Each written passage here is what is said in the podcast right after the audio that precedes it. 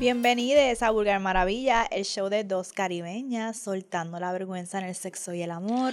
Porque el placer es nuestro derecho al nacer. Yo soy Moni. y yo, Leuri. Y vamos a comenzar el show. Vamos, vamos, vamos, vamos. Ya saben que este episodio, ya nos están viendo. Adelante les digo que este episodio es un episodio solitas. ¿Ok?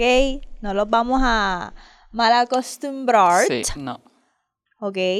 Porque este sigue siendo el show de dos caribeñas, pero no, es que siempre vamos a tener un invitado, ¿me entiendes? No, ni se crean, es, es como tenemos variedad, pero el main curse. Exacto, exacto.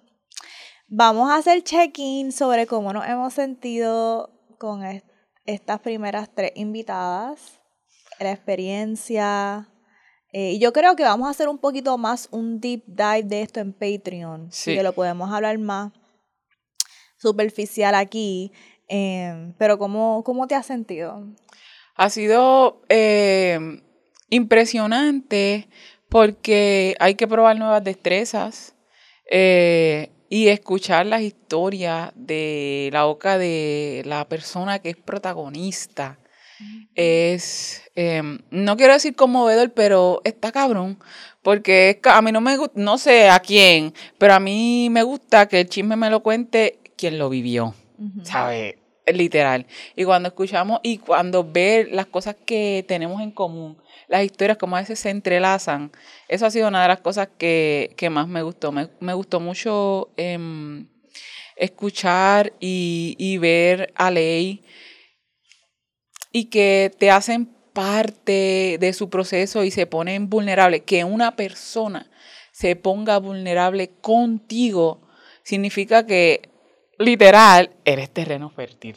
Ujú, como dijo Y eso ha sido, ¿sabes? Bien, bien bonito. Y escuchar también eh, de la boca de, de Barbie cómo es eh, su trabajo, cómo es eh, ser una, una dominatrix y las cosas que le piden, cómo eh, ella ha crecido, cómo ha disfrutado, cómo se lo disfruta y cómo le gusta también eh, poder ser puente para que otras personas se liberen sexualmente también. Ya, ya.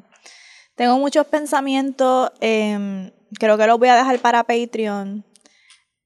Yo obviamente estoy bien feliz, bien emocionada. eh, creo que ahora mismo el nivel de trabajo es algo que no creo que esperaba. Mm, No creo, I think I underestimated el nivel de trabajo. Cuando somos tres personas y hay tantas cosas que ocurren cuando uno tiene que asegurarse que la historia de una invitada sea contada bien no solamente en el show, después con los visuales, cómo entonces manejamos contar esta historia en las redes. O sea, es mucho trabajo, pero me gusta mucho lo que estamos haciendo con las invitadas de que sean historias dentro de un contexto que les permita que les veamos con diferentes colores, ¿verdad? Como que la entrevista con Ley no fue, vamos a hablar sobre tu experiencia como una persona trans femme, no O sea, ajá. fue, vamos a hablar de una experiencia humana que es tener un puto crush. We all, all these hoes got some crushes. Ujú. Y, pero entonces específicamente a través de esa conversación vemos cómo se ve para ella versus cómo se ve para nosotras, ¿verdad? Y esa historia pues está ahí. So, me gusta mucho contar las historias de gente caribeña con colores porque somos gente con muchos colores. Y, y muchas cosas bonitas que han ocurrido. El feedback ha sido súper hermoso. Em, también otras cositas que han ocurrido que las vamos a hablar en su momento em, difíciles de manejar. Incómoda, pero pues nosotras estamos claras que, que, que con lo que podría venir. No es lo mismo, siempre digo, una está clara para guayarse, para intentarlo, pero no es lo mismo llamar al diablo que verlo venir. Y cuando está ahí, es efectivamente, como tú dices, todo el trabajo que el detalle, es la atención al detalle que hay que prestar cuando eh, tú compartes espacio, cuando traes otras personas para que, que se expresen. Porque también vienen con bagaje, con sus cosas, historias que no sabemos eh, y puntos de vista y vertientes. Me gustó mucho también este hablar con, eh, con Soft, Mm, eh, que es otra mirada a, a como mucha gente, una mirada distinta, es otra mirada, pero bien distinta a como la gente se piensa que es trabajar en haciendo contenido para eh, OnlyFans, sí. Y para OnlyFans específicamente. Y algo que me ha gustado mucho es, en esta etapa, todas las dificultades que nos hemos encontrado en el camino, me ha llenado tanto saber a quién acudir como Oh. destreza, como herramienta. Sí. Ha sido para mí súper bonito ver mis mentoras en acción. Si necesito ayuda para esto, sé que voy a donde está mentora. Mira, Ujú. se me presentó esto, voy a donde está mentora. Y sentirme, tú sabes que yo puede ser que no sea rica en dinero, pero soy rica en las sabidurías de mis mentoras que me acompañan y me nutren para que cuando yo tenga obstacles en el camino, yo rápido sé, ok, esto está fuerte, está heavy, pero yo sé exactamente a quién yo tengo que ir que me va a ayudar con esto. Y todo lo que ha pasado se nos ha dado de una manera que cuando vamos a las personas que necesitamos ese recurso, cumplen y nos resuelven y nos nutren de una manera bien, bien bonita. Y lo último que les quería contar es eh, que después del papelón que tuvimos con la cámara, que by the way, nosotros tenemos tres cámaras eh, ahora porque tuvimos que comprar otra por la situación que ya ustedes saben. Y cuando fuimos a comprar la tercera cámara, ok, ¿cómo, cómo contamos esto? No sé cómo, ok, nosotras no tenemos el dinero para comprar las cámaras que son las de megatorque, bien grande, que aguantan lo que nosotras hacemos, que es grabar 3, 4 episodios corridos, ¿verdad? Ok, así que tenemos que buscar una manera, entonces, ¿qué cámara compramos? Que no tenemos ese budget, pero que pueda aguantar el torque de Ujú. 3, 4 horas estar prendida. Así que nosotras hemos comprado unas camcorders. ¿verdad? Que tú la verías y tú dirías como que, what the fuck is that? It's like some old school shit. Em, así que nosotras fuimos a Best Buy. Ah, side note. Mira cómo es la Universa. ¿La quieres que la enseñe? Dámela. Me- Oh, sorry. a la persona que, que está escuchando esto como experiencia audio. Ok, pues esta camarita, como ustedes la están viendo, mira cómo es la Universa que nosotras, cuando primero eh, teníamos que comprar nuestra primera cámara, nosotras fuimos a Best Buy y yo tenía una cámara que era la que teníamos en mente y no estaba, no estaba, no estaba. Y esta era la única que pues cumplía los requerimientos. Y nosotros dijimos, bien, pues compramos esta y después otro día, cuando expandamos, vengamos y compramos la otra. Ok. Lo me- yo siento que eso fue mi ancestre guiándome a comprar esta cámara. Porque si hubiésemos comprado la otra en el momento que no teníamos el dinero para comprar otra cámara, ujú. no hubiésemos estrellado bien cabrón. Porque no hay break. La crisis que hubiésemos tenido. La crisis que hubiésemos tenido ese primer día. Entonces, nosotras dijimos, cuando se nos jodió la otra cámara, nosotros dijimos, para el carajo, nosotros no vamos a, ya vamos a trabajar con lo que sabemos que funciona, que no nos va a dejar atrás. Por eso es que esta primera cama se llama Trusty. La segunda que compramos, que nos dejó arrollar, se llama Scammy. Porque she's a scamming asshole. ¿Ok? Y ahora compramos la misma, esta, y se llama Faithy, ¿ok? Porque es un sinónimo de trust, de trusty. Ok, estas son nuestras leales. Para las personas que necesitan referencia, que están buscando cámara, es la Sony, ¿cuál? F. FDRAX53. AX53. Bitch, don't nobody want this fucking camera, ok? It's a good camera for long form. Exacto, que es bien interesante, pero cuando fuimos a fucking Best Buy, ok, vamos, cuando fui, yo le pedí esta cámara. Entonces el tipo viene y nos mira y nos dice, esta.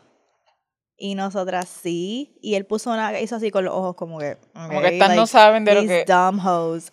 Entonces, No, él va y busca la cámara, regresa, me mira y me dice, esta. Y yo, sí, esta, vamos a comprar la cámara. Y él me dice, ¿tú sabes lo que tú estás comprando? Estos Y yo, espérate, espérate, es como espérate, ir a, a- Home Depot. Y, Eh. otra vez yo hablé de eso hace tiempo. Literal, cabrones. nuevamente, ese es el meme de Ron Swanson, I know more than you. Exacto. Y lo que, lo que pasó entonces fue que yo empecé a dudar y le dije, le expliqué la situación. Y él viene y me dice, ah, ok, bueno, si es para formato largo y este es tu budget, pues de verdad, y literalmente, ¿verdad? Que nos dijo, no hay ninguna otra que no sea esta. Si es para formato largo. Y él me dijo, ¿tú sabes qué? Nunca se me había ocurrido preguntarle a un cliente cuánto tiempo graba. Y yo, canto cabrón, por eso es que la primera vez, por eso es que cuando, por eso fue que compramos la otra cámara, porque a nadie se le ocurre preguntarle a alguien, esto es para, ¿para qué tú vas a utilizar esta ¿Cuánto tiempo cámara? ¿Cuánto estar? tiempo? Entonces, nosotras grabamos 3, 4 horas corrido. Una cámara tiene que aguantar ese torque y no es cualquier, no importa la calidad para nosotras, es más importante aguantar el torque de las 3, 4 horas. So, nada, tenemos otra Bulgari que se llama Faithy. So, tenemos a Trusty acá, a Scammy. Scammy. Scammy la vamos a utilizar para cuando hagamos eventos. Le dimos otras funciones, otros deberes, porque ya este, vimos que no puede, no puede cumplir, no la quisimos despedir. Exacto. Y ahora, y Faithy. So, eh, ¿qué hago? Ok, con esto, ok. Bueno, ahora entrando al tema de hoy, que actually está atado a lo que hemos hablado en nuestros procesos, porque esto, este episodio es un part 2, sé que ya lo vieron en el título, pero como venimos de recibir mucho amor y de pensar en nuevas maneras de rela- relacionarnos, pues regresamos entonces al parte 2 que prometimos hace unos meses. Estamos aquí cumpliendo en año de lesiones para que nos sigan escogiendo a nosotros. Rajen la papeleta debajo de las vulgares. debajo, del labio. Este, pues sí, nosotras le hicimos un episodio de lenguajes de amor modernos, parte 1, porque hacemos un recap. ¿Por qué? Ok, porque los que conocíamos eran los de este señor que están también atravesados. Miren como, si están escuchando esto, estoy con mi mano haciendo como dando una puñalada. Ay, yo espero que esto no. Atravesados por pues, lo, la religión. Y realmente pues no queremos, y el tipo es un señor blanco. Yo, yo leí eso, yo leí eso, eh, lenguajes del amor, y están limitados también. Y aquí en Vulgar Maravilla somos, eh, nosotras somos. Exactamente. Y haciéndoles un recuento de los lenguajes que discutimos aquella vez, mencionamos la resolución de conflictos, la escucha activa, eh, el tiempo intencional. Son uno de ellos. Y les dimos ejemplos y maneras en las cuales no son. Porque hay mucha- me recuerdo, estaba viendo el episodio otra vez. que había uno, esta monitor es terrible. El del crecimiento personal, que te gente que el crecimiento personal no es eh, hacerte un cambio de imagen. y Moni decía, no, aquí no estoy de acuerdo. No estoy de acuerdo, mi vino no está de acuerdo. Crecimiento personal sí es hacerme un cambio de look. Este, Así que basados en eso, deben ir, chequense en ese episodio de los lenguajes de amor moderno para que tengan esa primera parte y los complementen, ¿verdad? Y puedan escoger. No estamos diciendo que si les gustaron los lenguajes del amor tradicional, pero realmente yo sé que, y nosotras aquí sabemos que esta otra vertiente, que es por la doctora Ann eh, Hotter.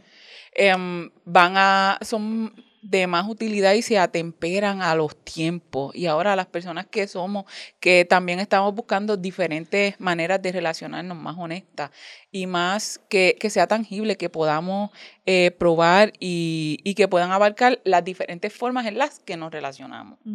Ese fue en el episodio 64, eh, lenguajes de amor moderno, y todos estos lenguajes de amor moderno están en el libro de Anne Hodder, eh, el Speaking from the Heart, 18 Languages for Modern Love. Así que lo pueden conseguir ahí. Nosotras en esa primera parte nos enfocamos en coger los lenguajes de amor que eran como más parecidos a los tradicionales Ujú. Em, para entonces demostrar cómo se podían ver en completamente otra manera, pero para este episodio vamos a coger otros lenguajes de amor del libro de Anne Hodder y hablar cómo nos relacionamos nosotras con esos lenguajes de amor y son diferentes, estos son diferentes, por Sí. eso es que es la parte 2. Así que danos el primero, Leo. El primero, este me gustó mucho porque yo lo hago constantemente y este es el de los actos de empatía.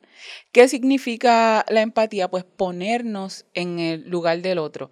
Puede ser aquí, desde mi experiencia, honestamente, cuando uno habla de ponerse en los lugares de, en, en, el, en los zapatos de otro, en el lugar del otro, no significa es que yo haría. Eh, si me pasara eso, porque realmente no estamos preparados para decir, ah, yo haría esto, esto y lo otro, porque tú no sabes cómo tú te vas a sentir cuando te pase determinada cosa en determinado momento. No conocemos el futuro. Sin embargo, es bien importante porque esto nos ayuda a relacionarnos con experiencias vividas que no son nuestras. Para esto también tenemos que aprender a escuchar. Eh, una parte importante de la construcción de esto es que podemos ser receptores de, de, la, de la energía, de lo que la persona está sintiendo. No es necesario comprender al 100% lo que le está pasando a la otra persona para tener empatía.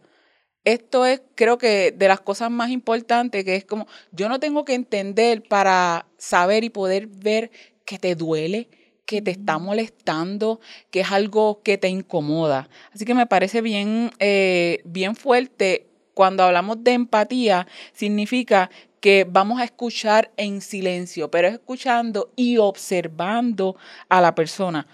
¿Cómo podemos ver eh, esto? ¿Cómo se puede ver la empatía? Eh, después que la persona te está hablando, le puedes preguntar, ¿quieres un consejo o simplemente quieres sentirte escuchada? Porque esto pasa muchas veces, a veces estamos despotricando y yo no quiero que me digan nada, simplemente quiero que me escuche y empatía significa yo te escucho en silencio. También, otra cosa, ¿cómo puedo apoyarte? Esta para em, hacerle saber a la persona que estamos entendiendo, e, eso suena em, difícil, porque esta yo la uso mucho como que, wow, qué difícil. Eh, qué difícil, lo uso mucho. Eh, y esto ayuda a reconocer y validar el dolor de la otra persona. Y ah, menciono dolor porque esto es lo que, eh, lo que nos reseña, el ejemplo que nos dan, pero no significa simplemente es validar el dolor, podemos validar la molestia el coraje, la impotencia, porque ponernos en el lugar de la otra persona no es como qué yo haría, ni uy, si eso me pasara a mí, no. Es ver, observar a esta persona, escucharles, ver su corporal, porque muchas veces vemos cómo esta persona está desencajada, el rostro, y simplemente escuchar y decirle, ¿qué necesitas? Preguntarle, ¿qué necesitas? ¿Cómo no se ve? ¿Cómo no se ve? Ay, y esto es, yo pecaba de esto también. Y creo que mucha gente peca de esto. Es, eh, los actos de empatía no son, eso me pasó a mí también. Eso a mí me la explota. Me la masca bien duro. Y mm. entonces, esperas que la persona está contándote su historia para decir, no, mira, a mí me pasó, déjame que te cuente. Para que, qué puñeta. Ya eso es lo que quería era mostrar, porque muchas veces pensamos que mostrar empatía es decir, yo pasé lo mismo. Exacto. Eso no es específicamente mostrar empatía en, en, este específico porque eso tiende, estamos comparando. Estamos comparando, o sea, ahora lo que está es, realmente cuando yo te estoy contando algo que me pasó, yo no quiero que tú me digas, no, diablo, a mí me pasó así, que yo entonces tenga que consolarte a ti, porque muchas veces termina uno, uno está triste y termina consolando a la otra persona, porque la otra persona lo que quiere es decirte, te comprendo, yo sé cómo se siente, yo también lo viví, pero puedes decirle, te comprendo, este, wow, eso es bien difícil, como te está diciendo, porque esas son maneras de validarle que le comprende, que sí que le estás viendo, que le estás escuchando, pero no estás tomando del momento que necesita esta persona para ventilar con tu historia que ya superaste. Eso lo podemos dejar para hablarlo en otro momento. Y yo muchas veces, eh, hace tiempo, cuando leo esto, me recuerdo que había momentos en que siempre la persona termina y decía, ah, wow, yo me recuerdo, una amiga me contó esta historia, bien pendeja, y era como, yo veía que a veces la gente se me quedaba mirando como que, ¿Y quién te preguntó? O sea, te pregunté yo de la historia de tu amiga. ¿No ves que te estoy contando yo de mi historia? Yo quiero que me hables a mí o simplemente que me escuches. Y ahora, em, muchas veces cuando yo veo amistades que me están contando cosas, simplemente me quedo a su lado. A veces les hago el toque y le digo, wow, qué difícil. ¿Qué necesitas? ¿Qué quieres de mí? ¿Qué quieres que yo haga? ¿Quieres que, te, que eh, eh, planifiquemos, eh, tengamos un plan de acción para solucionarlo o simplemente quieres este, que esté aquí, que te escuche? ¿Qué quieres que hagamos después de que me cuentes esto? Y esto... Uf, y hemos tenido esta conversación esta semana. esto de cuando uno quiere que alguien sienta empatía contigo y tú le estás contando cosas, requiere de entender el consentimiento entre amigues. Porque esta semana me, pasaron unas cosas y yo tenía que hablar mucho con Ley, actually. Y Ley me dijo, nos vimos ayer, disclaimer. Estos episodios, estos próximos tres episodios, puede que el que me vean un poco o wild esto va a ser una, una montaña rusa de emociones. O, me, o voy a estar wild o voy a estar en un viaje porque ayer tuve un jangueo intensín. ¿Ok? So, I'm potting through ¿A qué te acostaste? I don't even remember, ¿ok? Este, so, estaba hablando ayer con Ley, estábamos en un jangueo y Ley me dice, tú sabes que gracias por esta semana, cuando teníamos que hablar de las cosas que teníamos que hablar, tú primero me texteaste y me dijiste, hey, podemos hablar de esto, tienes el espacio ahora mismo para escucharme hablar de esto. No fue que yo llamé a Ley ahí como que, mira, incluso también a veces me ha pasado con Mels, que Mels me ha llamado y me dice, puedes hablar ahora mismo, quiero, quiero, hablarte de algo fuerte. Esas son conversaciones también consentidas, con consentimiento. Y el consentimiento no solo para el sexo, es para nuestras relaciones afectivas de todas las maneras. Y hay veces que nosotros pensamos como que quiero empatía, quiero eh, rápido tirarle algo a alguien porque necesito esta conexión de empatía en el amor. And it's like, parte de estar en comunidad es entender, esta persona tiene el espacio ahora mismo para sentir empatía conmigo para hold space for me o no. You know? So, también por eso es bueno preguntarle esa otra pregunta, Leo, ¿qué puedo hacer? ¿Verdad? ¿Qué necesitas de mí en este momento? ¿Cómo puedo apoyarte? Es una de las cosas. Y otra de, otra de las cosas que no es empatía es decir, wow, no te creo, no te creo que es, porque también dicen eso, como que es tan increíble que le pasen cosas a cierta gente y que haya atravesado y todavía esté aquí, pero tú decirle, no te creo, no te creo, no te creo, no te creo, mira, cállate, no, no digas eso, no digas eso. O empezar a darle consejo que no te pidió. Si, ni siquiera sabes, porque muchas veces cuando tú estás Pero puedes preguntar. Exacto, ¿quieres, quieres un consejo? ¿Quieres un consejo? exacto, ¿qué necesitas? Porque ahí está el consentimiento. Ahí está el consentimiento que tú dices, ok, tengo, mira, me pasó esto, puedes escucharme, está cañón, y la persona te dice, ok, perfecto, cuando te empiezo a contar, ahí también está el consentimiento de preguntarle, ¿quieres un consejo? ¿Quieres que te dé un consejo? Fíjate, yo he aprendido mucho y por esto es bien importante nombrar las formas expansivas del amor y de lo que necesitamos para sentirnos queridos. Porque yo pienso que para mi mamá la empatía está top de sus love languages, pero ella no sabe explicar eso. Pero yo la escucho hablar de las situaciones que le están pasando y los conflictos que ella ha tenido con la familia o con sus amistades y yo algo repetitivo, una línea que encuentro mucho es cuando ella me dice, yo lo que quiero es que alguien entienda, yo lo que quiero es que alguien por fin me diga, wow, sí, eso está cabrón. Este, y ella, pero ¿cuándo eso me va a pasar? No, siempre es alguien justificando X, Y, Z.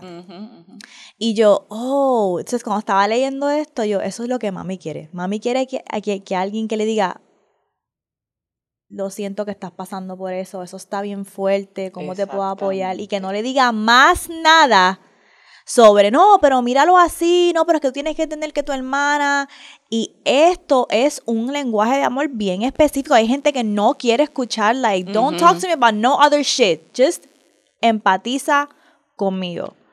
So, ese es el de empatía. Vamos entonces ahora al de trabajo en equipo que sí es un lenguaje de amor. Y lo que me gusta de este lenguaje de amor es que es un lenguaje de amor que tú puedes intencionar aun si no es tu lenguaje de amor, porque te ayuda con diferentes cosas, ¿verdad? Como en la relación, pero este de trabajo en equipo lo recomienda la doctora Ann Hodder específicamente para parejas que se les hace fácil desconectar emocionalmente ya sea porque tienen una vida ajetreada o lo que sea. Le he hablado de esto, le he hablado de todas las veces que ella y Dani como que han, se han ido en bicicleta juntos, han trazado rutas juntas para luego irse en bicicleta. Eso es un buen ejemplo. Pero lo, lo que me gusta a mí de este lenguaje de amor es que hay algo muy poderoso cuando, ¿verdad? Dos personas se unen e intercambian habilidades, colaboran para llevar a cabo algo yo siento que esto es uno de mis lenguajes de amor y está atado de nuevo a lo que yo siempre digo, que yo quiero alguien que sea mi Jay-Z. You know, I say this a lot.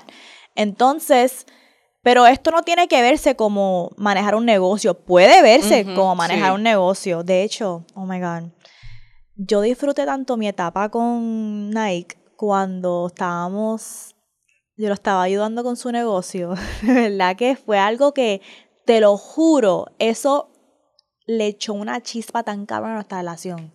Nosotros estábamos peleando con cojones antes de eso. Entonces él en una me dice que está pensando en abrir esta otra rama de su negocio. Y para ese tiempo yo había comenzado a ver maravilloso. Yo estaba bien dura aprendiendo de Canva, aprendiendo de todo lo que es el marketing y los visuales y los logos. Acho, yo le hice el logo a él, le hice este, diferentes contenidos y fue un tiempo muy bonito porque nosotros hablábamos en el teléfono por horas sobre... Yo le envié cinco versiones del logo. ¿verdad? Entonces, en la discusión sobre, ah, me gusta este más, este, yo aprendí cosas de él que yo no sabía. Como que yo, pero ¿por qué azul y chinita te gusta tanto? No, porque para mí, como que de chamaco, los Knicks eran mi grupo favorito, así que esos colores me llaman mucho. Y yo, ah, de verdad. Como que a veces trabajar en equipo hacia algo te ayuda a conocer a tu pareja de maneras que tú no sabías, porque están en una situación para sacar diferentes destrezas, go deep deeper into something. So, eso fue una etapa que a mí me gustó mucho, pero hay que tener cuidado porque hay cosas que tú tienes que discernir con tu pareja si tú puedes trabajar en equipo con es y otras. Cierto, no. Es cierto. Ok, yo me di cuenta que Nike y yo sí teníamos una buena relación de negocio en el sentido de que, de hecho, había cosas que yo le enviaba de arte y él me las vacilaba como que, porque carajo tú pusiste esa. Él tenía un negocio de deporte y él me decía, Mónica tú no sabes nada de deporte. ¿Qué carajo hace esta bola fuera al lado de esto? Esta bola no va con esto. O una bola de otro deporte. Ah. y yo no lo cogía a persona, yo como que era un vacilón, tú me entiendes. Así que sí, para negocio y para cosas, super well. Y él también descubrí que él aceptaba feedback bien cuando eran cosas de negocio. Y yo no podía entender por qué sí para cosas de negocio yo le podía dar feedback a él sobre como que, mira, esto para el negocio, tú no verificaste primero el domain en GoDaddy, tú no puedes ahí comprar cualquier cosa si tú no verificas si primero está el domain, está en las redes sociales. Eso él lo aceptaba versus si yo le traía feedback de cosas emocionales de nuestra relación, ahí no, era, era más difícil. Pero yo, puñeta. Pero me di cuenta que no trabajábamos bien en equipo para otras cositas como hacer actividades juntis eh, una vez nosotros fuimos a tirar hachas. a tirar hachas y era como un couples night con sus amistades. Y él es una, es una persona bien competitiva. Y yo fui ahí a divertirme. I'm like, I don't give a fuck de esta fucking hacha. yo vine aquí a divertirme. Pero él, un atleta, ¿ok? Eh, él quería ganar, entonces yo no tenía.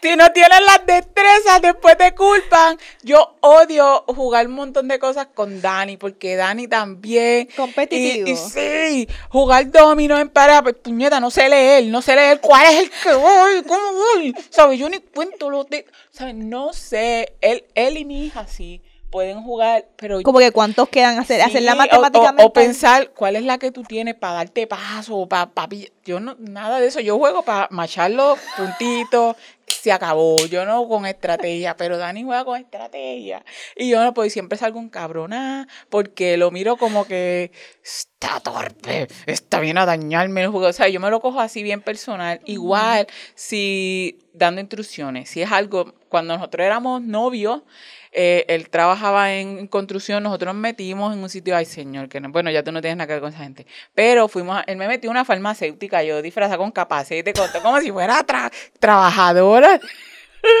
de esa compañía, yo agarrando instrumentos y cosas así, eh, haciendo eso. Y cuando hace trabajos en la casa, nosotros para nuestra boda por la iglesia, nosotros tiramos un, un piso en cemento en casa, Dani, mi hermana y yo. Nosotros mezclando cemento la noche antes de la boda, qué cosa horrible, así nosotros hacemos. Tiramos eso, pero Dani dando instrucciones, a veces él te quita las cosas y sigue haciéndolas él, porque él no trabaja muy bien en equipo.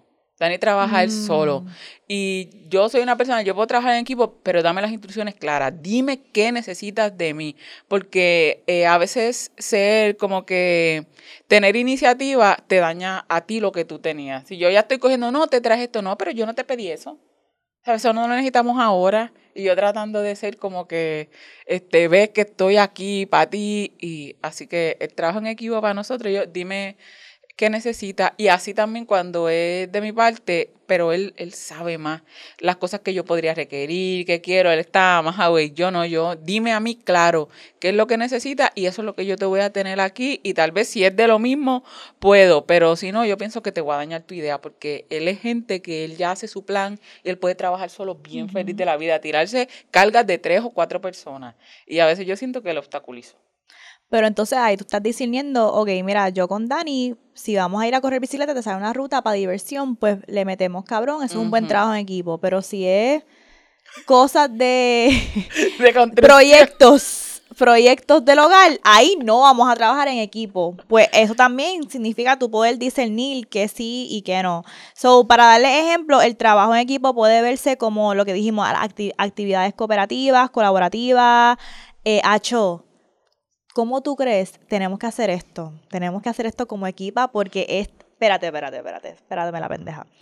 Esto como equipa nos va a decir mucho de nosotros y me gustaría que Dani estuviese. En el viejo San Juan hay un escape room. Yo quiero hacer esa mierda. ¿Ok? Y eso nos va a decir mucho Sí. sobre las destrezas de cada persona, los límites de cada persona. Yo hice un escape room, que es una sala de escape, con mis estudiantes cuando yo era maestra. Yo tenía un grupito de estudiantes que yo era como su mentora. Entonces yo les dije, si ustedes llegan a estas metas, yo les prometo que para fin de semestre los voy a llevar. Y lograron las metas, puñeta. Entonces, fuimos, éramos, éramos como siete en la sala de escape. Y cogimos la fácil, porque la sala de escape, ellos te dicen que tú quieres la sala fácil, cogimos, estábamos menos easy. Eso fue bien difícil, ¿ok? Eso fue bien difícil. Y habían gente que estaban losing it, like, fuck that shit. Como que me quiero ir de aquí porque una hora que estás encerrada ahí. Sí. eh, Y y, hasta yo que me no di, abren las claves. exacto, y yo me di cuenta de, de mis estudiantes que se rindieron fácil, les que seguían buscando, les que como que pensaban hacer the box. Había una que era como que, tú sabes que para el carajo, y ella apagó las luces, y cuando ella apagó las luces, que no decía nada, vimos que había un código em, glow in the dark para lo que necesitábamos. Y yo, esta nena, como que, en verdad, gracias a ella salimos del skip. Este, y después había una pendeja que era como que, había unos, unas, una, los vasos de beber de los, los rojos, tú sabes, los que son como Los de plásticos. Los de. Aníbal. El Los red cups, pues sabes que lo venden en azul y amarillo, entonces decía como que, ah, tienen que hacer algo con los colores. Y yo, pero qué caras vamos a hacer. Y una de las nenas estaba mirando y vio que en el cuarto había como una línea. Y ella dijo, yo creo que hay que poner los cups en una torre de colores para que se abra algo. Y yo, ¿De dónde? ¿De ¿Cómo? dónde se le ocurrió esto a esta niña? Y así fue, tuvimos que poner los cups. Y cuando llegó la línea así, los cups de los colores, la alarma hizo pi y abrió otra pendeja a un club. Y yo, vete pa'l carajo. Este, y nada, en verdad fue por ella que. En verdad fue por ella que salimos de ahí. Cuando salimos, salimos cuando quedaba un minuto. Esa, cuando la gente se empieza a desesperar. Porque no es lo mismo que tú te rindas cuando te quedan tú sabes que tú se vas para el carajo, pero como tú sabes que estás cerca, Sí, que claro, cerca no. y te quedan como tres minutos más, ahí también salen las personalidades de la gente. Y cuando por fin salimos, fuimos el único grupo de la escuela que descifró el, el cuarto y yo estaba dando un guía yo, ajá, normal, nosotros ganamos, nosotros ganamos. Y yo, si no hubiese sido porque estábamos con esta nena, en verdad que hubiésemos perdido bien cabrón. hace rato. Eh, así que sí, como equipo podemos hacer eso. Me gustaría hacer un escape room. También hacer rompecabezas juntos, eso es algo bien sencillo Ah, también. sí. Una destreza bebiendo cafecito por la mañana, hacer un rompecabezas juntis. Yo siento que ahí yo me encabraría. Como que, Ah, yo no puedo bregar. Dani tiene mucha paciencia. Yo rápido, ay, trato de meter la que no es donde no va. Eh, trabajar juntos para soluciones, obviamente hacer un negocio y compartir, compartir responsabilidad del hogar y del cuidado de niños. Eso para mí es una bien importante y me gusta que sea tan proactivo. Fíjate, ahí a mí sí me gusta que la persona sea proactiva. Sí. Cuando me dice, mira, tú sabes que te busqué un masaje y te me voy a quedar con el nene, tú ve. Thank you. Ay, sí. ¿ok? Lo que no es, ¿ok? Trabajo en equipo es dar órdenes. O sea, estamos trabajando en equipo. Es dar órdenes. eh, que el trabajo de equipo sea una estrategia para evitar las tareas domésticas como que, ja, hay gente que hace esto. Dice, vamos a trabajar en equipo esta semana. Pues a ti te va a tocar eh, fregar, lavar la ropa, todo, todo, todo. A mí me va a tocar eh, coordinar, comprar la, la- los entremeses para la fiesta que tenemos con las. Sí. Ujú, Pero, pero, ujú. pero, pero, espérate, aquí ahí no está equal. Eh, dependencia de una pareja y hacer demanda. Eso, eso es lo que no es el trabajo en equipo. Entonces, vamos para la próxima hora. Espérate, yo en el trabajo, para terminar con esa de, de trabajo en equipo, en el trabajo, eh, yo manejo el, el comité de actividades y toda esta mierda. Y siempre tengo que activar comités de porque nadie se ofrece. Así que Mm. ahí cuando dice demandar, hay veces que el trabajo en equipo necesita que, y no estoy hablando de la pareja, sino, tú sabes, porque es un lenguaje de amor que lo puedes utilizar en diferentes áreas. Yo sé, en mi trabajo hay mucho, es mayormente masculino, ahora en el área donde yo estoy, y yo los mando a ellos a fregar y lo bien que fregan. Yo los delego, no, te toca fregar, a ti te toca buscar la comida, a ti te toca guardar. Y pero mira que fregan dejando todo. Hay unos en específico que hasta, no, ya tenemos, tú eres el, consíguete otros dos para que le des tus instrucciones, es tu equipo. El de la basura y así por día lo- los organizo. Porque si yo les digo, mira, estos son los, los diferentes grupos que hay. En, en cuál te quieres meter siempre, no en el que tú quieras, en el que tú digas, ah, está bien, ya no les pregunto, ya mira, a ti te toca este día y no pelean. Esa es que tienen disponibilidad, así que así lo manejo yo. El próximo, este que vamos a hablar, este lenguaje de amor, es el trabajo emocional. Este eh, podríamos pensar como si fuera algo que está en el aire, porque es una forma de trabajo culturalmente infravalorada y poco respetada generalmente realizada por mujeres y personas socializadas con roles de género femenino. Y todo el trabajo emocional no viene con un cheque de pago. Eso es lo que pasa, que hablamos de trabajo, pensamos que hay trabajo, recordemos que hay trabajo remunerado, trabajo no remunerado, sin embargo, si hay esfuerzo, hay trabajo. Eh, algunas formas de trabajo emocional son pequeñas, difíciles de medir e incluso invisibles ante la vista de un montón de gente que piensa que eso no significa nada.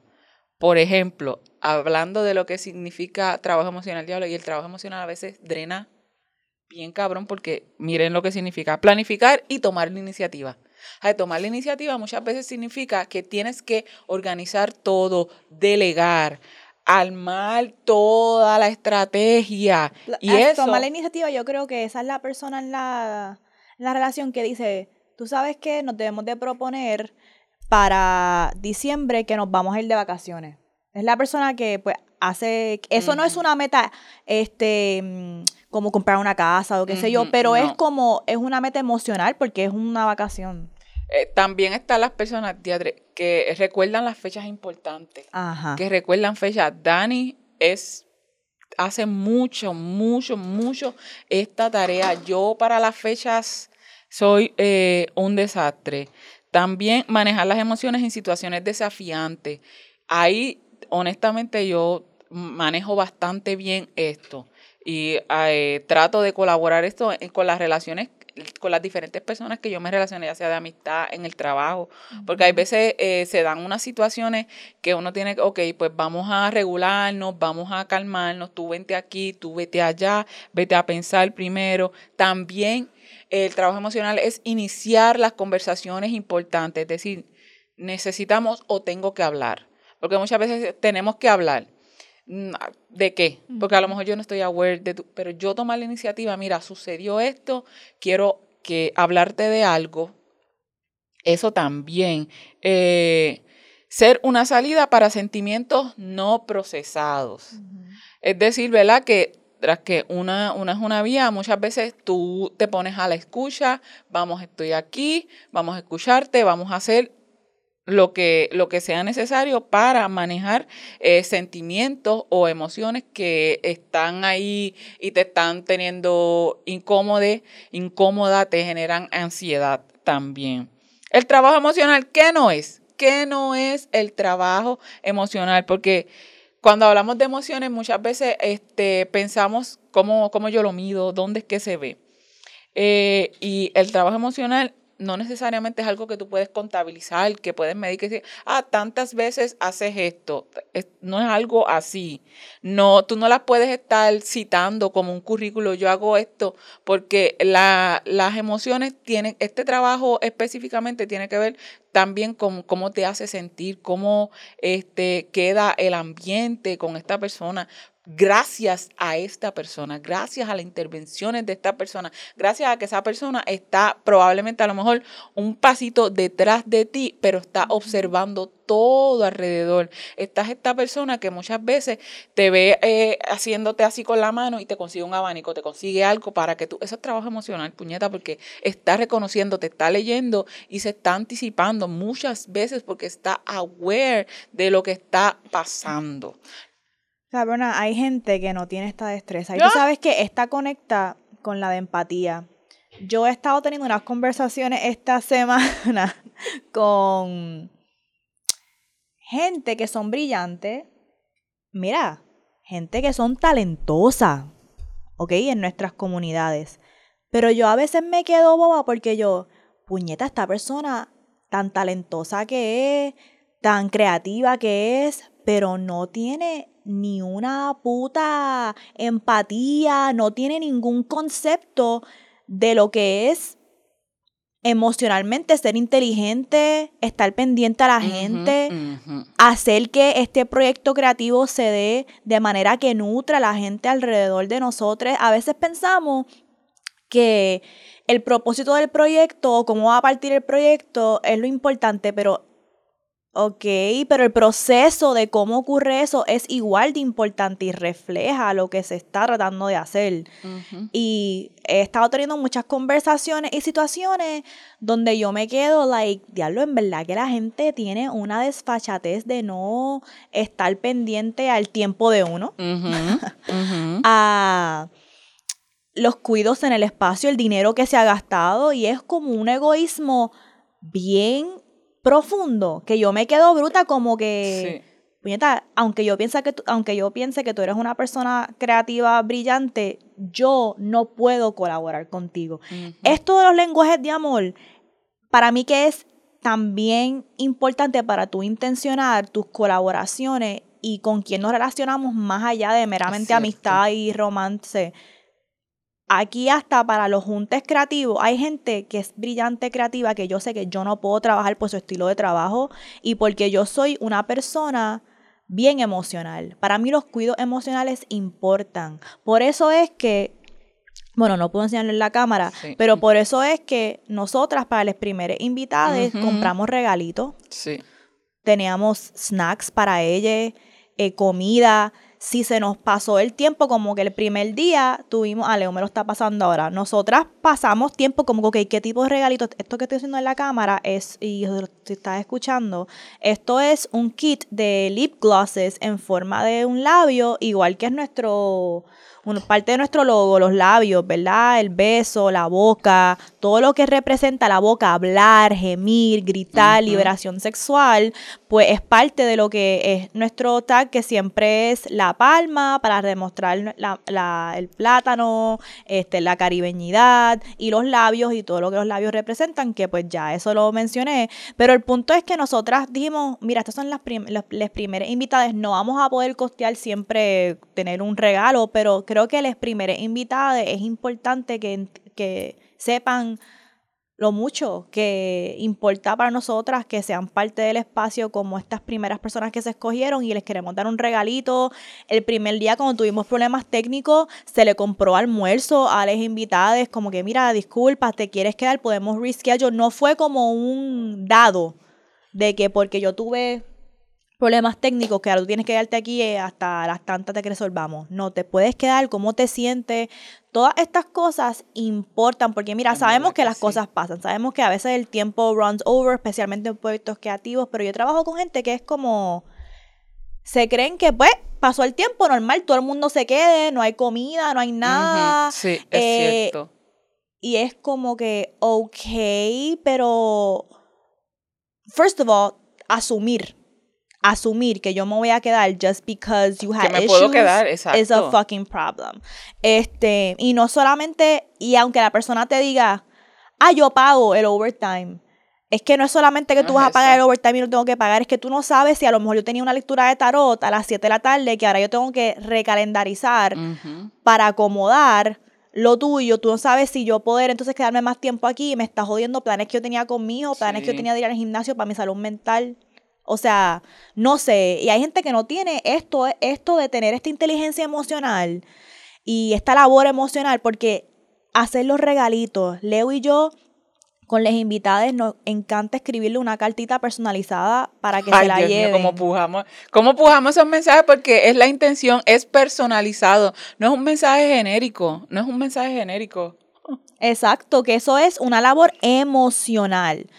Que es importante para nosotras. Así que nosotras sabemos que no podemos estar en comunidad ni en proyectos creativos con gente que no esté entendiendo estas cosas, y menos en relaciones, menos en relaciones, ¿ok? Eh, vamos a la próxima, que no sé cómo se llama en español, pero en inglés se llama upskilling, que es cuando tú aprendes una destreza. Esta puede parecer similar al trabajo en equipo, pero en realidad es un poco diferente porque en trabajo en equipo yo tengo una destreza, tú tienes una destreza, se unen para llegar a algo, ¿verdad? Una colaboración. Upskilling es cuando ambos estamos aprendiendo una destreza nueva. Y eso yo pienso que es un terreno también que va a decir mucho sobre nuestra relación. Cómo nosotros navegamos ir a coger una clase, a lo mejor de pintura, o de algo que no, no es una destreza mía ni es una destreza tuya. ¿Verdad? Y estamos aprendiendo les dos en el momento una destreza nueva. Eso puede hacer mucho también por la relación. Eh, ¿Por qué te Es ríes? cierto, porque ahora yo, nosotros, Dani y yo siempre hemos querido coger clases de salsa desde hace tiempo y creo, este año vamos a hacerlo, ¿sabes? Ya prontito, en las próximas semanas vamos a estar y ya me veo, no sé por qué, no sé, no sé cómo será eso. O también el upskilling se puede ver cuando tu pareja tiene una destreza específica que tú quieres aprender. ¿Verdad? Porque Ujú. en trabajo en equipo es tú, tú utilizas esta destreza y yo utilizo la, a la mía para llegar a un objetivo común. Pero upskilling es más como que tú sabes que yo me he dado cuenta que en verdad, em, por ejemplo, hmm, déjame ver cuál voy a hablar. Em, God damn. No, tengo, tengo a Nike bien presente porque recientemente, no le contaba a Les Bulgaris, me llamó. Me llamó este, tres años después. Me llamó y yo no contesté. Excelente. Se acabó la llam- como que ya. Pasó a voicemail, no le escribí un mensaje de texto, ah, ¿qué pasó? No, no llamé para atrás, nada, y se ha quedado en el aire. Because una pregunta que yo me hago mucho es, ¿for what? ¿Para qué? ¿Para qué? ¿Para qué? Yo creo que yo hablé de esto en Twitter. En Twitter yo le di share a una entrevista iconic de Eartha Kitt, que a ella le pregunta, este macho la está entrevistando y le hace una pregunta bien machista de como que ella cómo dar su vida y tener compromise para estar con un mans. Y ella le dice como que, ¿for what? ¿For what? Y ella lo grita así. Y yo dije en Twitter que la primera vez que yo vi esa entrevista, algo se movió en mí. Porque esa pregunta, ¿para qué? ¿Para qué? ¿Para qué yo, me- para qué yo voy a tener compromise? ¿Cómo es ese compromise en español? Compromiso. Like, Comprometerme. No, pero es como el happy medium, compromise, como cuando, o sea, hay compromise, es como... pues, Llegar a un acuerdo, acepto. Exacto, para que yo voy a ceder, Mm, para ah, qué cosas yo cedo y para qué Ajá. cosas no, para qué cosas yo me muevo. Y la pregunta, ¿para qué? Es para mí una guía fundamental en la vida, en, en cualquier situación, pichar relaciones. For, like, for what? What are we doing this for? For Ujú, what? For what? ¿Sabes? Ujú. Y pues, por eso fue que no lo llamé. Pero, anyways, hablando de Nike, ¿por qué estaba hablando de Nike? Ah, porque algo que yo siempre admire de Nike es que eh, él es un atleta, entonces él tenía este compromiso con su movimiento.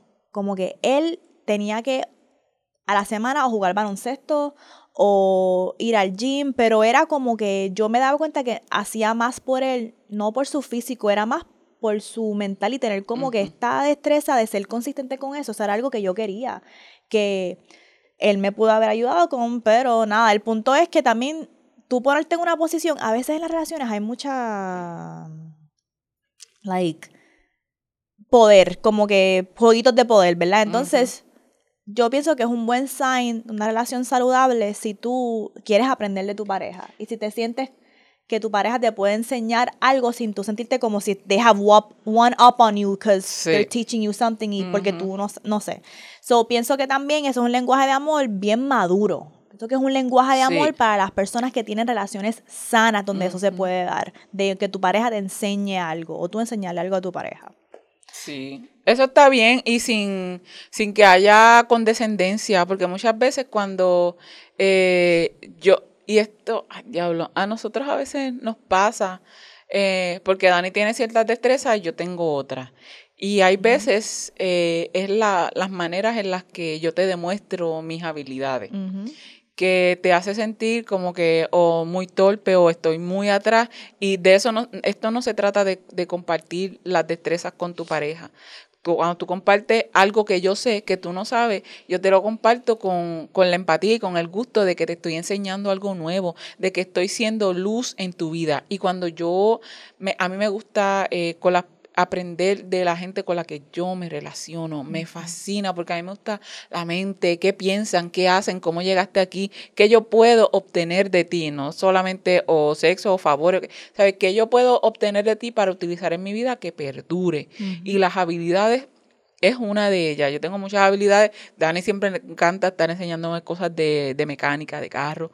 Yo hablo de muchas cosas. Hice en el trabajo mismo, me, me doy unos guilles porque sé de cosas que los hombres se quedan como que, bueno, es que mi esposo es técnico, so, que, yo, que yo tengo que saber esto, más porque él me los enseña de una manera eh, bien alegre. Hay veces que, eh, que hemos tenido discusiones y él me tira un- un argumento que yo como que, pues deberías leer y esto a él le choca y le piensa como que, ah, tú piensas que yo soy un bruto, que yo no sé de lo que estoy hablando. Y cuando yo me refiero a que deberías leer esto, es como que ese argumento tuyo le falta este, este dato o este conocimiento, pero la manera en la que se lo digo eh, es arrogante, como Mm. para que cállate, no te estoy dando el aprendizaje eh, de una manera para que tú lo puedas recibir eh, bien, sino como que dándote un tapaboca. Mm. Y eso no es compartir habilidades. Yup.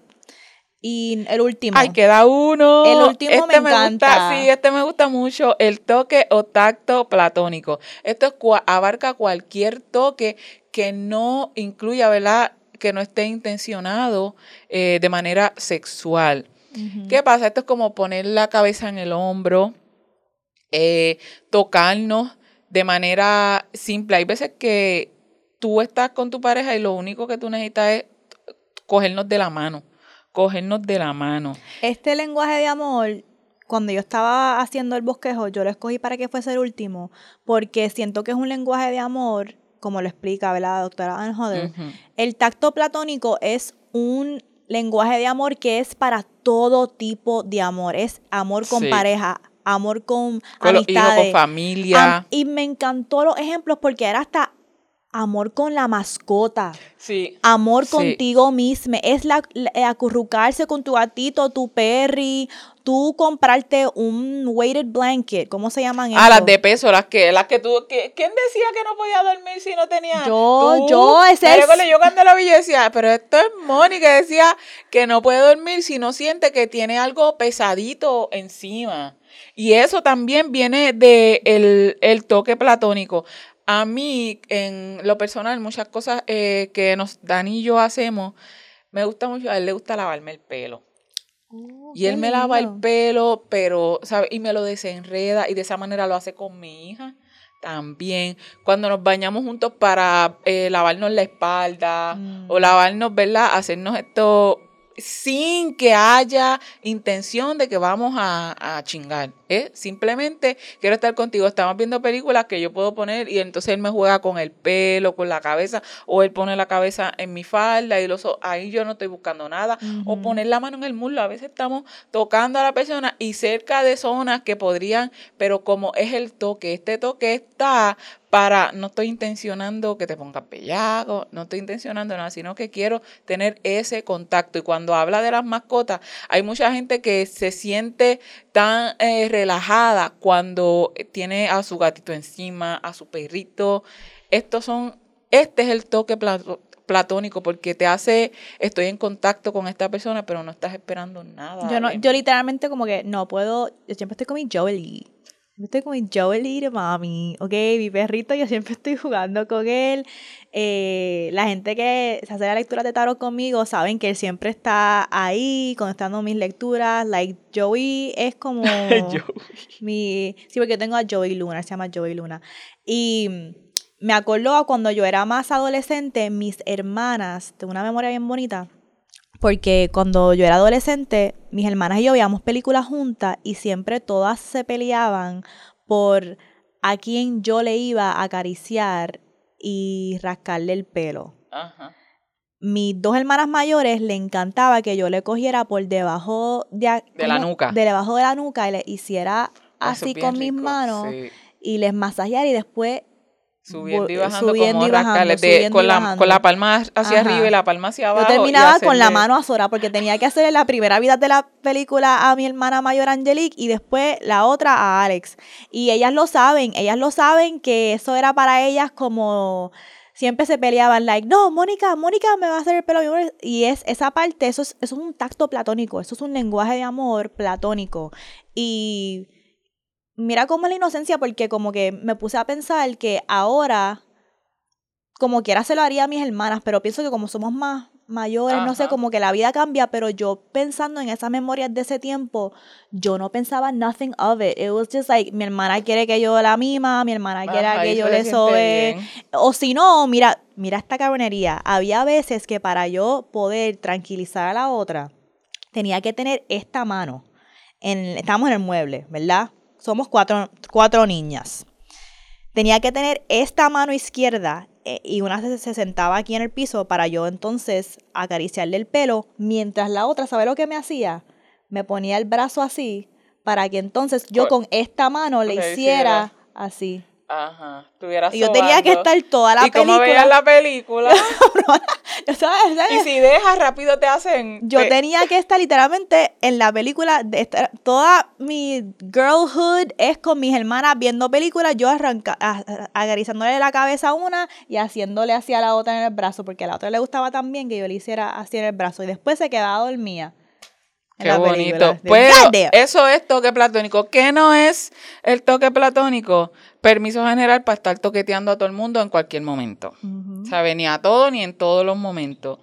Algo que todos quieren. Hay gente que no le gusta, hay gente que no le gusta, no se siente incómoda y hay que respetar eso. Eh, tocar a los demás como a ti te gusta. Mm.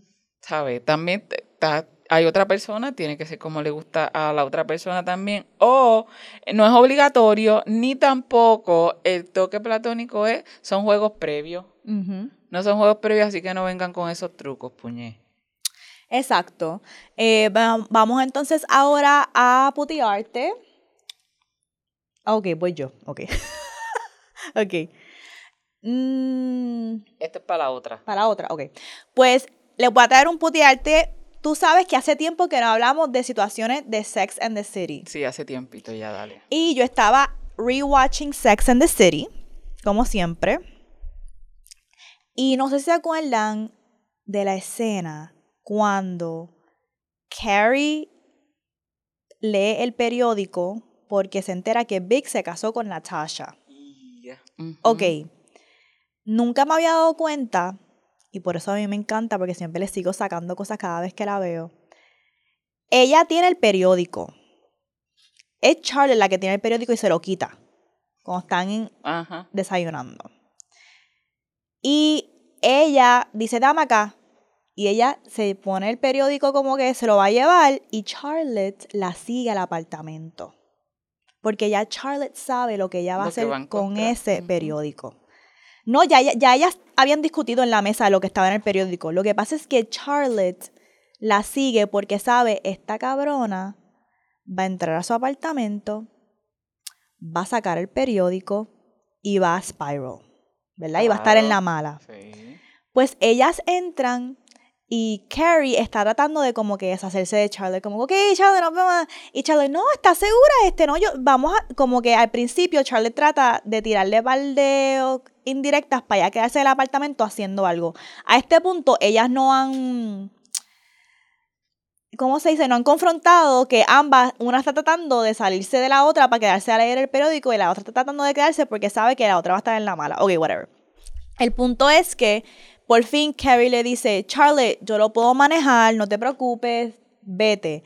Y Charlotte le dice, tú sabes que tú vas a leer ese periódico, tú sabes que tú vas a estar en la mala y tú sabes que vas a necesitar a alguien que te abrace y que esté contigo en el momento que tú leas lo que dice ese periódico. Así que vamos a quitarnos la curita, vamos a sentarnos a leer el artículo entero de la boda y ya, y lo vamos a hacer y yo, me, y yo me voy a quedar aquí y yo no me voy a ir hasta que lo hagamos. Y Carrie dijo, pues dale, está bien. Y yo vi esa escena, de lo esa es la escena bien, uf, esa es una, uf, esa es una escena que a mí me duele mucho porque al final Carrie dice, esa escena, Charlotte tratando de ayudar a Carrie, está tratando de burlarse de la boda. Ay, eso, qué charro, ay, eso, qué charro. Y Carrie's like, no, that's classic, that's Sí, big. Tú sabes, como que... Y al final, eh, Carrie dice, lo más que me duele es que ella es tan museum girl, ella es tan Sí. head of this, head of that, está en estos charity boards y yo soy literalmente la sex column girl que sale al lado del penile ad Ujú. en el periódico, ¿verdad? Y por eso es que él se casó con ella. Sí. No traigo el putearte para, para eso, traigo el putearte porque nunca más, siempre esa escena para mí me enfocaba en lo otro, en lo que dice Carrie, Ujú. pero nunca me había enfocado en una amiga que tenga este lenguaje de amor, Sí. esta destreza de empatía que Charlotte ya sabía desde el café. Yo no voy a dejar que esa cámara llegue al apartamento sola. Yo voy a ir con el apartamento de ella, yo voy a insistir para quedarme, y yo le voy a decir, vamos a leer este artículo juntas.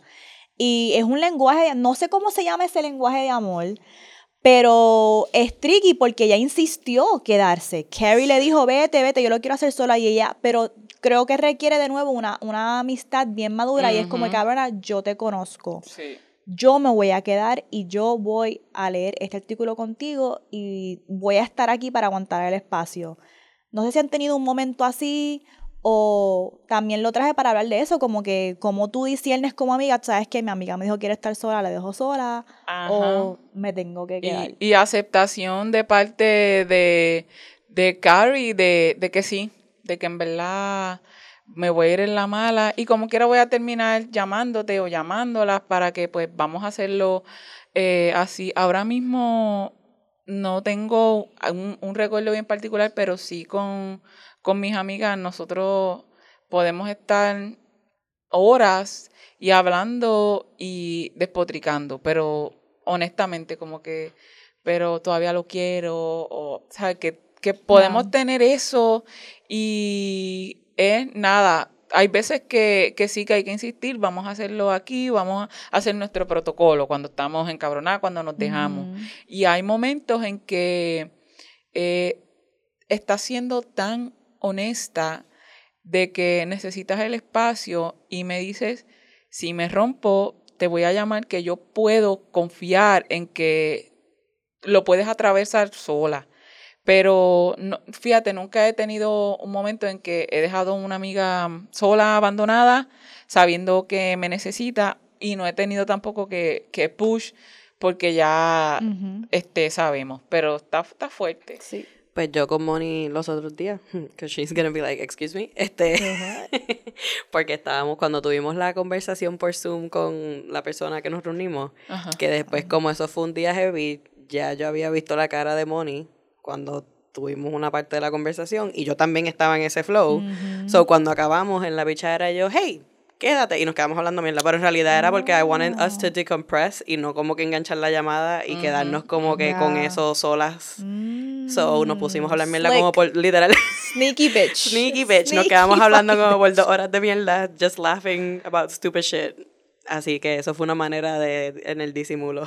Sí que tú conoces ya. Yeah, that sí. is true. That is true. I did need to decompress. It was just a lot. It was just a lot. Este, pero sí. So, pero de nuevo, yo pienso que eso es algo que solamente se puede en relaciones de amistad bien maduras, que llevan muchos sí, años, que tú sí, sabes. Porque al principio, tú, tú, no conoces a una persona bien, no es bueno insistir, como que respetar el límite, you know. Y uno no sabe hasta cuándo, Exacto. hasta qué punto voy a ser insistente o hasta qué punto puede la persona pensar que, que quiero estar viendo su dolor. También, exacto, exacto. Ok, ¿Sabe? pues vamos ahora a mojaera. Tengo una mojaera que es mitad mojaera, mitad secaera, porque todavía la estoy procesando. Es como ustedes han escuchado la palabra doña, ¿verdad? Ajá. Y llevo tiempito ya, yo creo que desde que estoy como que en los 37 por ahí, desde los 37 para acá, eh, coqueteando y aceptando esa palabra doña, porque pues tú sabes que tú dices que tú eh, envejecer, tú lo ves como uh -huh. sabiduría y muchas eh, cosas buenas, trascender, este, ser ya ancestra también y una persona sabia. Sin embargo, socialmente sabemos que en este lado del mundo lo que, es lo que implica envejecer, uh -huh. que está, siempre todo es anti-aging. Uh -huh. Y ser pro-aging no es algo de lo que se habla. Uh -huh. Sin embargo, en estos días estaba hablando con una, una persona por Instagram, una persona queer, y yo puse una, una foto y me dijo, así me gustan a mí, doñas. Y, no. yo, y yo me quedé, yo me quedé como que, este, primero lo pensé, miré el mensaje, ya yo había hablado con esta persona hace tiempo, eh, y como que no me estuvo mal porque vengo coqueteando con la palabra, con este, aceptarla y, y buscarle, eh, darle el significado mío. Eh, y hasta pensé, mmm, Doña Leuric. Pero todavía estoy en, en ese interín porque a mí me gustan sí. mis canas, me gusta que yo estoy hablando ampliamente de esta transición hasta de la menopausia. Sin embargo, sé el costo social que tiene, el costo social que tiene aceptar eh, la doña, aceptar el que soy una señora, yo siempre es la que digo que soy una señora, y todavía estoy eh, entre moja y seca con esto, porque también está, ¿verdad?, el, el fetichizar eh, la madurez y pensar que las mujeres de cierta edad se las saben todas, es como que son una carga que yo no quiero tampoco, pero eh, estoy ahí coqueteando. No sé si la gente que está aquí, que es mayor de 37 años, voy a decir, de, vamos a decir 35, de 35 para acá, eh, ¿cómo les va con esto de...? Porque hay muchos memes que dicen, ay, todo bien hasta que me dijeron señora. Pero tú sabes lo que, tú sabes lo, mi secaera de eso no es que la persona te dijo doña, mi secaera de eso es que yo no entiendo por qué la gente se refiere a una con un término que tú nunca me has escuchado yo utilizar para mí. Eso es lo que a mí me encabrona, porque si, tú, si Leo nunca ha dicho doña Leo, tú nunca has escuchado a Leo asumir ese término, then I don't know, it's just like tú no sabes cómo la persona lo va a tomar, so... Sí. Yo lo tomé porque como vengo internamente no hablándolo, eh, y pues no sé, pero me he seguido trabajándolo en mi mente, mirando como que me gusta, no me gusta, Doña Leu, Doña Leuric. Es imponente también, tiene que ver con mi personalidad, con cómo, con cómo yo pienso que son las doñas, ¿sabes? Doña. Hay varias novelas, Doña Bárbara, esto es gente imponente. bad bitch, like. Exacto, so, estoy trabajando para eh, transformarlo, pero pues me tiene como que entre mojada y seca. Porque, ¿Un procesis? Así que ahí se las dejo a las doñas, a las señoras y pues a la gente. Yes, pues ya vamos a, entonces a cerrar. Saben que para mantener las luces prendidas aquí, para apagar el tajo que dimos con Faithy y arreglar los errores de Scammy, pues entonces nos pueden apoyar para eh, estoy, estoy todavía con el hangover, I'm sorry. Este, en Patreon, patreon.com slash maravilla. También nos pueden apoyar en nuestras redes sociales, Instagram, TikTok y Twitter. Eh, también importante que nos sigan en nuestras redes sociales individuales en at soy la Leuric underscore Valentín, Melzing at it's Melon Mels y Leo Sierra no. Nos vamos como siempre recordándoles que la guerra sucia, el sexo nunca. Bye.